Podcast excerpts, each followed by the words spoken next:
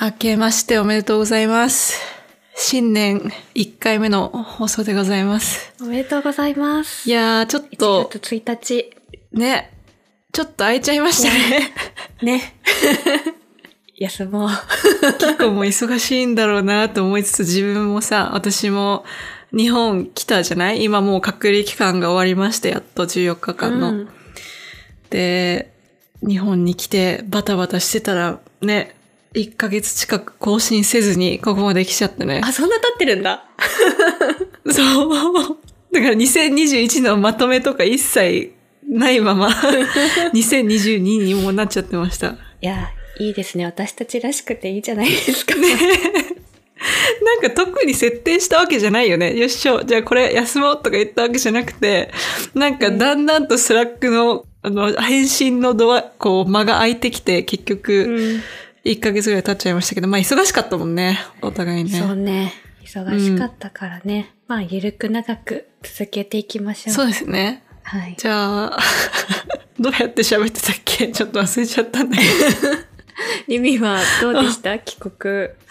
いやー、帰国ね。あーいや、結構大変でしたよ。なんか3日隔離があるんですよね。カリフォルニアからの帰国だと。あ、なるほど。それ、3日間はホテル？そう、ホテル、まあ、政府指定のホテルで、もう羽田に着いて直行でそのままホテルに行って、もう3日間部屋から一歩も出れないみたいな感じで。うん。そうそう。で、まあ、それの隔離を終えて、実質で4日なんだけど、3泊4日って感じなんだけど、そう到着した日は0日、隔離0日目になるみたいで。うん。そう、だから3泊4日を終えて、まあ、無事、PCR テストも陰性で出てきたんですけれども、機内の中にオミクロン感染者がいたらしくて。着いた当日に、あの、メールで、あなたの機内の中で陽性者がいたので、で、濃厚接触者になりました、みたいなメールが来てたのよ。で、多分ニュースでちょっと見てるはい、はい。人もいると思うけど、はい機内の中だったら、一人でも陽性者がいると、座席に関係なく全員濃厚接触者になるみたいな。うん。まさに私の機内でそれが出まして、うわ、やばい。3日の施設隔離がもしかしたら14日になるかもしれないみたいになって、うんまあ、それはね、免れることができたんですけどあ、、そうなんだ。まあ、3日4日の施設隔離が終わってから、その私の住んでるね、地元の自治体の保健所の人がさ、2回ぐらいうちに検査に来た私とカークのね、PCR テストを受けてくださいって言って、うん。まあ、もちろんどっちも陰性で、だったんですけど、いやー、大変でした。なので、濃厚接触者だと、そういう追加で保健所からの検査があるんだ。そう、なんかね、濃厚接触者になると、その3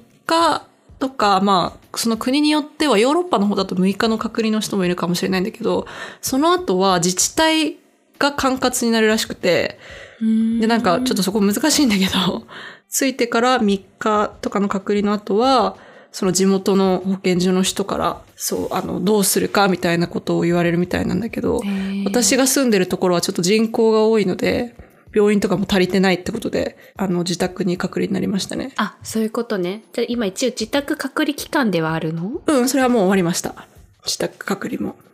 あ、それはあったのか。うん自宅隔離は何日だったの？トータル14で、最初の3日はそのホテルにいたから、うん11日が自宅隔離かな。へ。お疲れ様でした。ー、本当に。まあ、濃厚接触者といっても、まあその人がさ、その陽性になった人が ファーストクラスにいても、エコノミークラスにいた私も濃厚接触者になるわけで。そうだよね。そりゃパンクするよなとか思ってさ、施設が足りないとか言ってるじゃないですか。うん。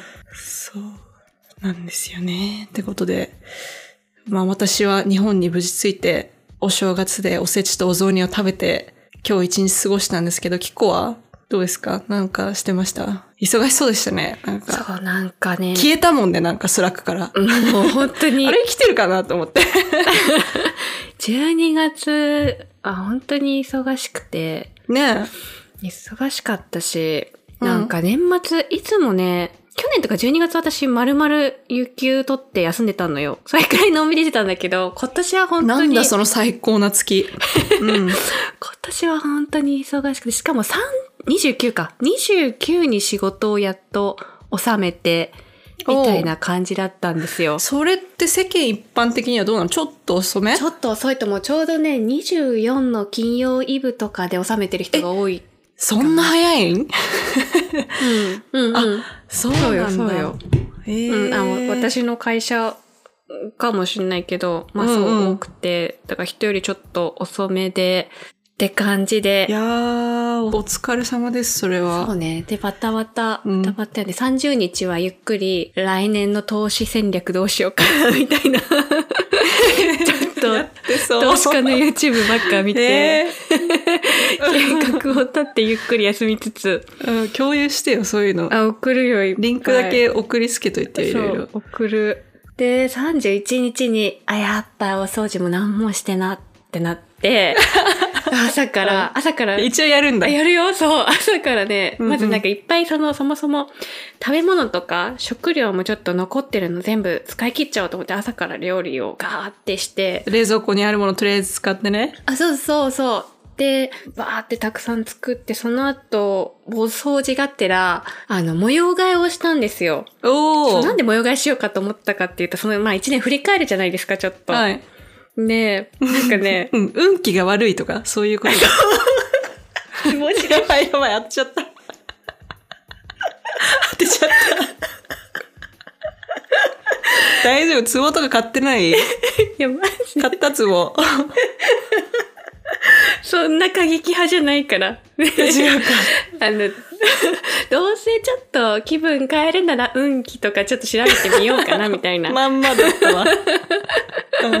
そう、もう前の住んでた家が、うん。うん。前の住んでた家に引っ越してから本当にいいことがなかったのね。本当になんかこれ住んだ場所のマンションのせいなのかなってうん。いうくらい良くなくって。で、それもなんかこう調べてたの。なんか今までの、私がじゃあ一人暮らし最初に始めた飯田橋に住んでたんだけど、飯田橋の家と、じゃあ二軒目のその運気が良くなかった部屋と、今の間取りとかをこうなんか方角的にいろいろ調べててえ、、スプレッドシートとか作っちゃってんの？なんかパワーポイント上になんかね、そう間取りがあってよ、羅針盤上からやってそうすぎる。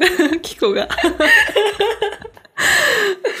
でもそしたら分かったの。うん。分かったのって全然なんかたまたまなのかなんだか知らないけど、そのなんかよく鬼門とか裏鬼門とか言うじゃない？あ、方角。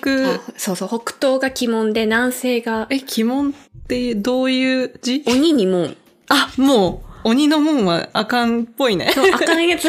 そう、その、鬼門と裏鬼門の領域に、はい。玄関とか、あと水回り系、キッチンとか、お手洗いとか、バスルームとかあると、ちょっと良くないみたいに言われてて、で、はいやっぱ一軒目、一人暮らし一軒目住んだところは全く被ってなくて、そのうんうん。二軒目、去年途中まで住んでた家とかがどんかぶりだったのよ。あ、もう、私これのせいだって思うようにして、そうだね。都合よく解釈しちゃうよ。そうそうそう、んすごいよく解釈して、で、今の家も特に大丈夫だったのね。はい。そう、大丈夫だったから、じゃあちょっと最大限運気を高めるためにと思って、その、ベッドの、あの、位置とか、このデスクの位置とか、もうちょっと変えたん研だ究して、そう、変えて、いや、新規っていい感じなんですよ、これが。まだわかんないけどね。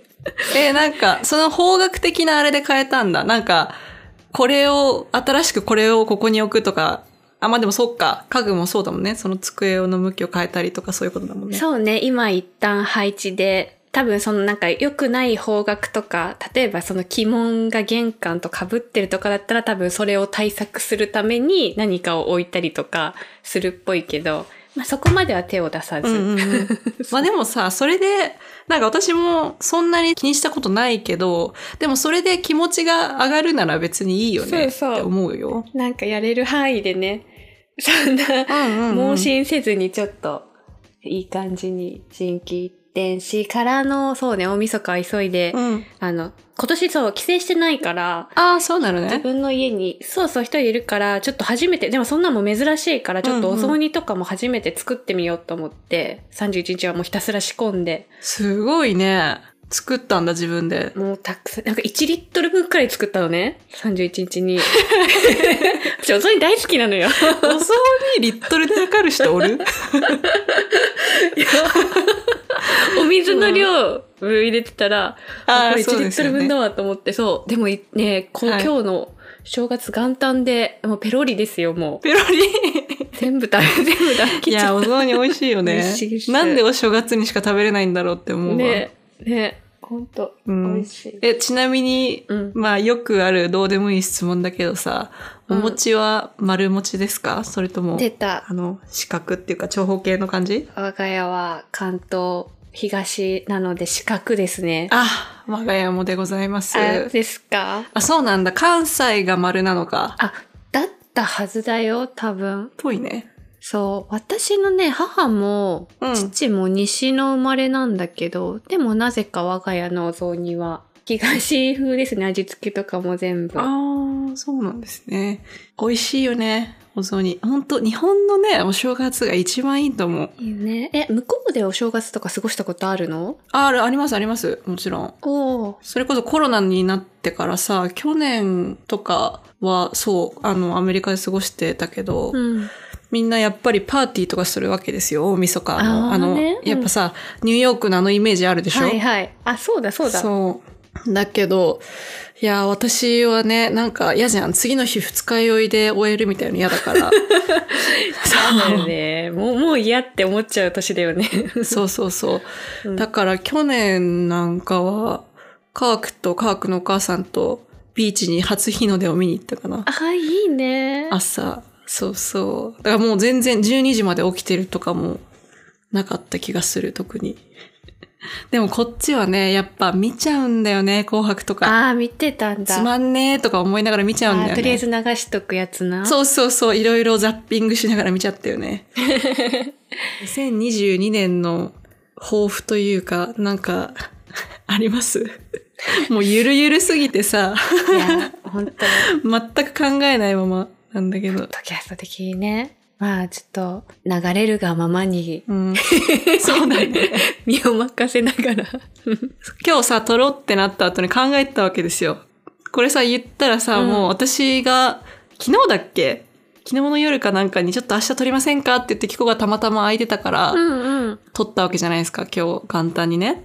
で、考えてたんですけど、やっぱ2021年に始めたじゃないですか、ポッドキャストを。うん。5月かな ?5 月か6月くらいに始めて、こう、土台を作る年だったなと思って、うんポッドキャスト的にね。なんかもう何もわからないとこから始めたじゃん？うん。来年は、てか今年か。あ、怖い。今年は、なんか、ゆるゆると生きつつも、ちょっと頑張りたいなと思うんですけど、どうん。うですか？いいですね。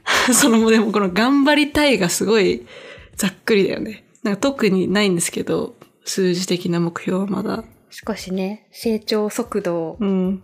上げていきたいですね。そう。そう。思ってる、本当に。なんかあれなんだよね。やる気出るとすごいやる気出るよね、私たちね。そうね、そうね。で、一回ちょっと他のことで忙しくなるとさ、やっぱ本職があるわけだからそっちにこう行っちゃうよね、フェードアウトするよね、一旦。フェードアウトするよね。そう。それでも待ってくれてる人もいるみたいだからね。ねえ、ねえ、話に出たわ。うまあ、ゆるゆると。